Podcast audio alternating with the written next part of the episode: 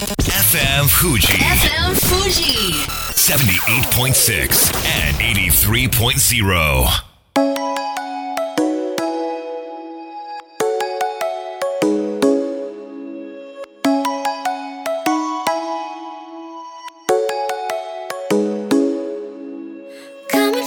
月曜夜のひとときいかがお過ごしでしょうか？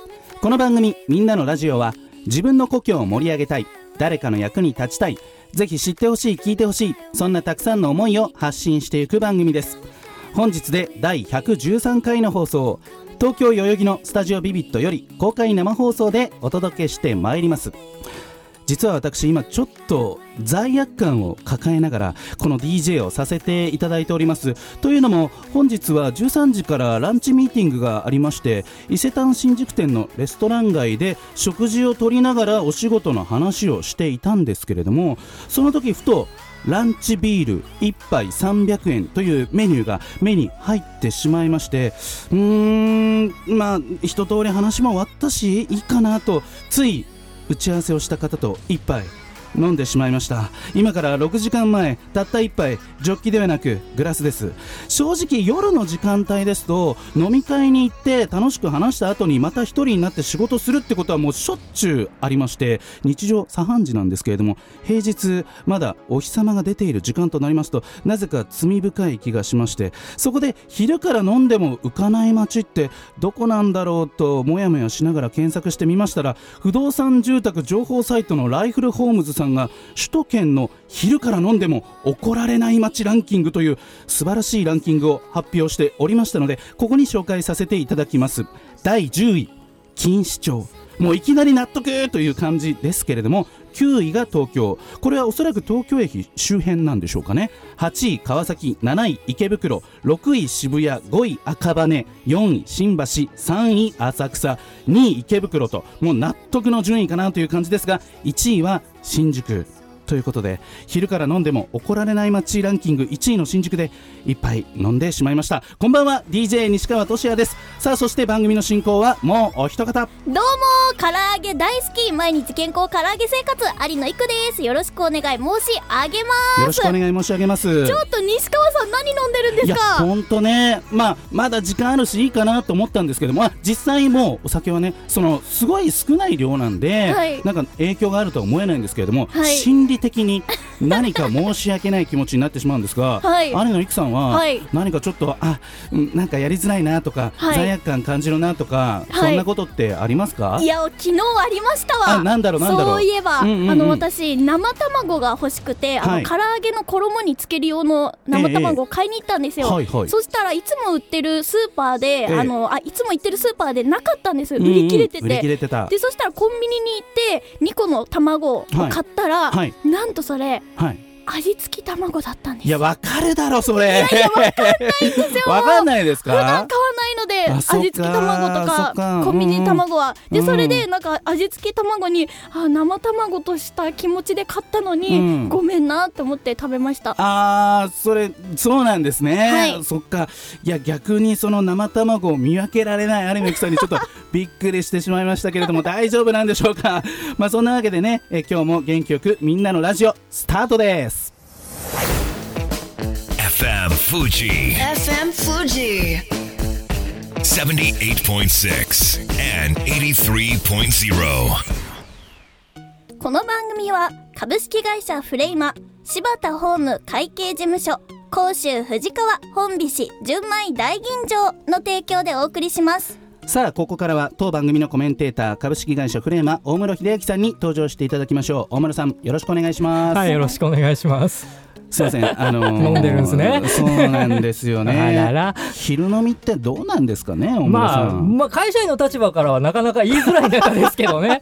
えそうですよね、はい。確かに会社員ですとこれありえないかなという。感じかなと思いますけれども。ただまあ、はい。体のこと考えたらもしかしたらいいんじゃないかなって今ちょっとふと思いましおて要は、はい。えっと、食事もそうですけど、ええ寝る前ってやっぱり良くないじゃないですか。寝てる間に内臓を休めないといけないっていうのがあって。もしかしたら肝臓もそうなんじゃないかなって、うんうんうん。なんとなく今ふと頭頭頭に浮かんだんですけどね。まあこれ僕医者じゃないんでわかんないですけど、まあ分解をしますからね、うん。お酒をね、なん。確かに。お昼飲むと逆に次の日残んないとかでもしかしたらいいんじゃないですいや本当になんか皆さんすいません。お気遣いいただいてという感じですけれども、ん。さあ続いてはね皆さんが楽しみにしているこちらのコーナーです。AB ラボの宇宙に挑めさあこのコーナーでは宇宙ビジネスのオンラインサロン AB ラボが宇宙時代の到来に向けて宇宙に挑戦している方々をゲストに招き紹介していきます。それでは本日のゲストを紹介しましょう。AB ラボメンバー棚田和久さんと永井亮太さんです。よろしくお願いします。よろしくお願いします。ではそれぞれ自己紹介をお願いします。では棚田さんから。はい、こんばんは、棚田和久です。えー私自身は今年の4月から、まあ、新卒で JAXA という宇宙機関に、えー配属されまして、はい。えー昨年の8月からこの AB ラボというところに、まあ、設立当時から関わらせていただいて、まあ、はい。1年間ちょっと活動させていただいてます。はい、もう JAXA に入る前から AB ラボに入っていたってそうですねいうところがすごいなという感じですけれども。では永井さんお願いします。はい、こんばんは、永井亮太です。と普段は大学生で機械工学を学んでいます。えっと、AB ラボは設立し設立してすぐの頃から入っていたのではいさまざまなプロジェクトに関わらせてもらってます。はい、永井さんはね早稲田大学。で 棚田さんも早稲田大学だから先輩と後輩なんですよね。ね。だけど大学では会ってい会ないという。ったことなくて、AB ラボで、まあ、あったという不思議な感じですけれどもね。さあそんな AB ラボが法人化したんですよね、はい。ついに。この度、いやーおめでとうございます。ありがとうございます。そしてその法人化した AB ラボすごい方が顧問についたとか。はい、そうなんですよ。教えてください。小野正弘さん、うん。小野正弘さんという、まあ、はい。知る人ぞ知る人なんですけど、まあ、はい。NASA の JPL で働いてる結構すごい方へで、ー。まあ、その方が今回、この度 AB ラボの顧問として、へー。はい、JAXA じゃなくて NASA の人なの？です。それすごくないですか？本当にすごいですね。その人が顧問についてくれた、はいうん。まあ、AB ラボの信頼度の向上にもつながりますし、我々内部の中の、まあ、知識の、まあ、増加にもつながるというか、うん、メンバーのそのはい意識も向上するし、外に対しての箔もつくそうですね。というところで,、ありがたい本。当にこれからが楽しみなわけですけれども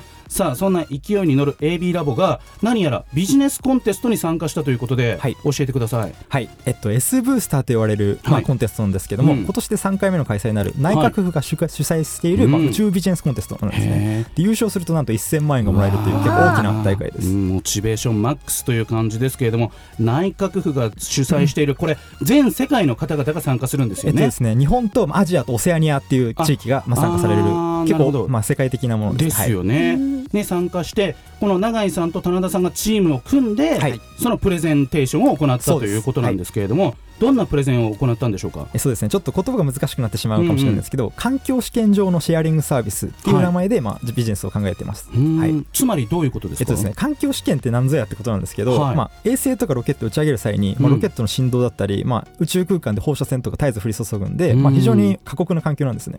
で事前にこれチェックしておかないと、うん。まあ、10億円がパーになってしまうことがあるので、はいはい。まあ、それでできるだけコストと時間をかける必要がある、うん。それは環境試験と言われるものです。あそうなんですね、でも今までロケット、ね、何回も飛んできてるわけだから、そういう試験ははい。やってきたことはやってきたんですよね。やってきたんですけども、うん。まあ、今その宇宙ビジネスが盛んに盛んになってきて、まあ、新規ビジネスが、新規事業者が増えてきてる中はいはいはいはい。でまあ結構宇宙ビジネスって閉じてきたので、まあ、そのノウハウだったり知識とかが共有されてないっていうところにまあ結構課題があってうんまあ、そういったものを一元化してプラットフォームとしてあそうか使ってそうか、ある一定のところまでは、はい。もう情報、そうですね。もう会社の垣根を越えて共有しましょうよっていうそうですね。ところなんですね、もうアメリカ、中国もものすごく宇宙開発してますから、日本がそういう細かいところでライバル関係にあるのはよくないとそうですね。もういうそこはことなんですね。効率化できるところは効率化して、うん。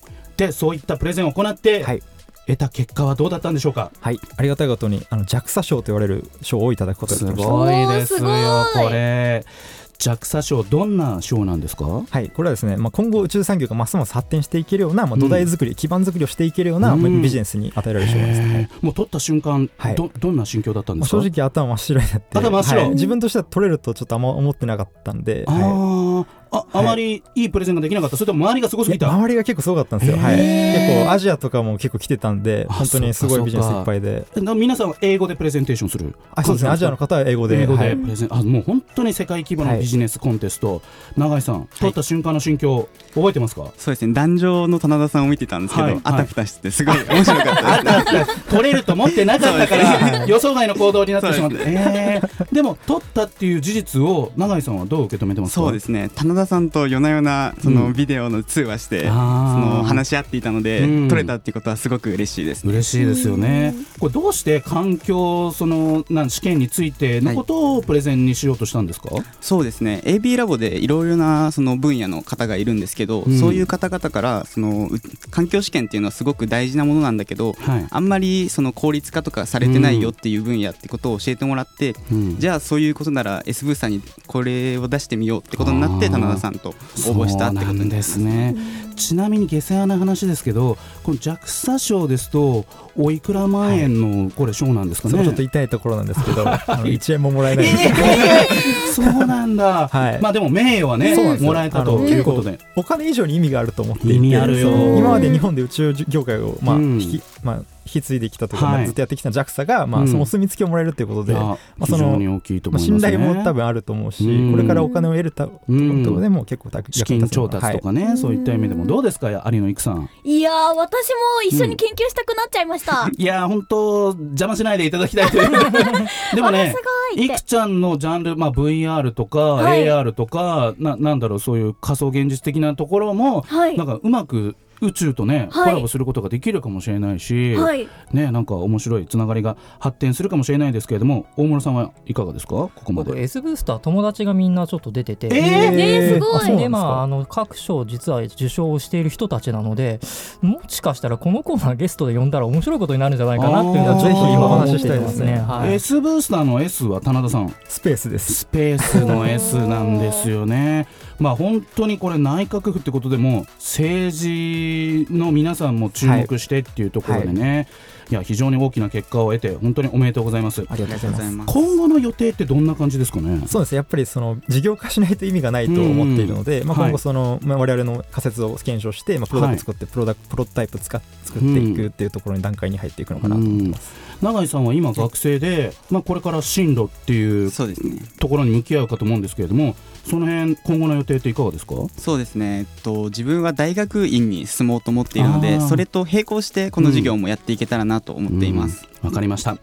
では最後にですねリスナーの皆さんに宇宙の面白さも含めてメッセージをいただければと思います。では棚田さんからお願いします、え僕もともとブラックホールについて研究していたんですけど、うん。まあ、そういったその宇宙の神秘的なところにまあ魅力を感じるのも大いにあるんですけど、はい。まあ今はその宇宙ビジネスもっと経済的なところに魅力があるのかなと思っていてまあ、これからもっとそっちの方が面白くなってくるのでぜひ皆さんも活躍していってくだい。ただければと思います。はい。まあ、ロマンを感じるのもすごく素敵だけど、宇宙ははい経済になるぞとはいいうところを強く押し出していきたいということなんですね。では永井さん、はいお願いします。と AB ラボに入ってからすごい感じてるんですけど、うん宇宙ってまだまだまだまだ他の分野とコラボできるところがいっぱいあると思うので、うんそこら辺に僕自分は挑戦していきたいと思っていますはいというわけで本日は AB ラボメンバーの棚田和久さんと永井亮太さんでした。ありがとうございましありがとうございた。ましたそれでは一曲お届けしましょう。なめだるまでハンドレッドミリオンズ。FM Fuji. FM Fuji. 78.6 and 83.0. さあみんなのラジオ改めまして私西川俊也と有野行くと大室秀明でお届けしております。ここからはこちらのコーナーです。ギョーサンファンライバーこのコーナーはライブ配信事業を手掛けているサムシングファンが今ナウイライバーをご紹介するコーナーです本日のライバーはブルルルルババンお腹痛いさんですお腹痛いと申します。よろしくお願いします。よろしくお願いします。お腹大丈夫ですか緊張してお腹痛いです。まあそういうことなんですよね。きっとお名前の由来は胃腸の調子がまあお腹の調子があまり良くない時が多い。昔から口癖がはい。お腹痛いだったんですよね。そうなんです。家族みんな胃腸が弱くて。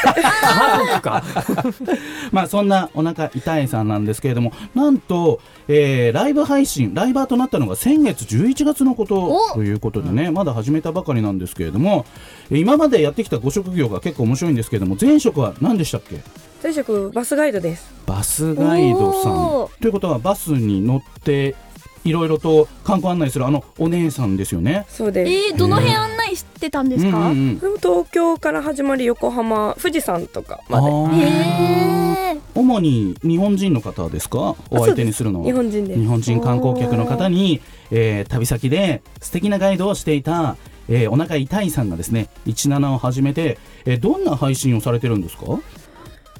私は整形とか、うん。結構ありのままの女のリアルを配信してます。ありのままの女のリアル。まあ、整形っていうワードが出てきましたけれども、はい。お腹痛いさんは整形をちょこちょこされてるんですよねちょこちょこしてます。ちょこちょこ。この間も韓国に行ってきたとか。先月韓国でうん。顔の脂肪吸引とかしてきました。そうなんだ、うん、そうなんだってってこと流したくなっちゃうんですけども、ちょちょ踏みとどまって、はい、いや私はめちゃくちゃ興味ありますけあ興味あるんどねですか、はい、うん、あのでもさ韓国、まあ、僕も1週間前に行ってきましたけれども、はい韓国、その整形しに行ったわけじゃなくてあのた食べあれたり目変わってませんいや違うだろって。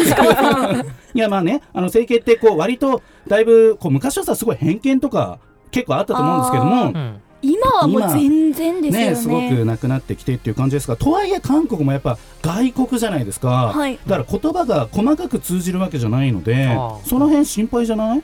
心配ですでもですよね。通訳さんがいる病院をもう血眼で探して。今なる子なるほどねなって探してどうしてもそこを直したかったってことなんですか？そうですね。うーん。でそれをライバーとしてはい。ライブ配信する。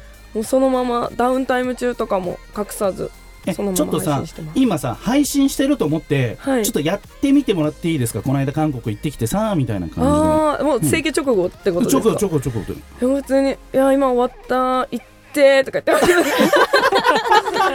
マジいて」とか言ってえでもさ整形終わった直後ってなんかいろいろとこう顔に文字が書いてあったりこうあ包帯巻かれてあたりとか、と麻酔とか切れてなさそう。うんうんうん。顔の脂肪吸引した後は圧迫バンドっていうそのはいはいはい。脂肪を取った余白を埋めるうん。バンドを一周顔にぐるって巻いて、うんうんうんうん。でまああざとかもあざだらけでそのまま配信してました。なビューティーじゃないあのいずれビューティーになるけど、はい。その腫れが落ち着いたら、はい。まだビューティーじゃない状態からもう配信しちゃうその過程もすべて全部配信してます。ここは女のリアルなんですよ有野さん。んえ素晴らしいですね。素晴らしいですね、はい、いや私もあの、興味はあって、うんうんうん。あの私痩せたいと思って唐揚げをとにかく食べるのいでやおかしいよね。水分吸引というね うん。ものにこういろいろ調べてたら、はいはい。あの日本からのこう韓国に整形に行くっていうコミュニティみたいなのが結構盛んだなって思いました。うんうんうん。そういうのありますよね。そうですね。ツイッターとかで情報収集してますあそうなんですね。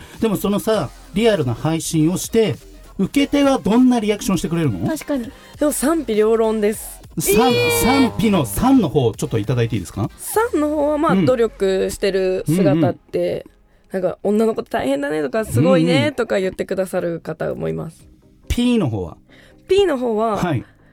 まあ、韓国でやって大丈夫なのとかまあ、整形ってそもそもどうなのみたいーうーんまあこれはね、まあ、賛否あって仕方ないかなというところなんですけども、まあでも自分のスタイルを貫いてそういう配信をしているということで、まあ1ヶ月経ったわけですけれどもやってみていかがですか？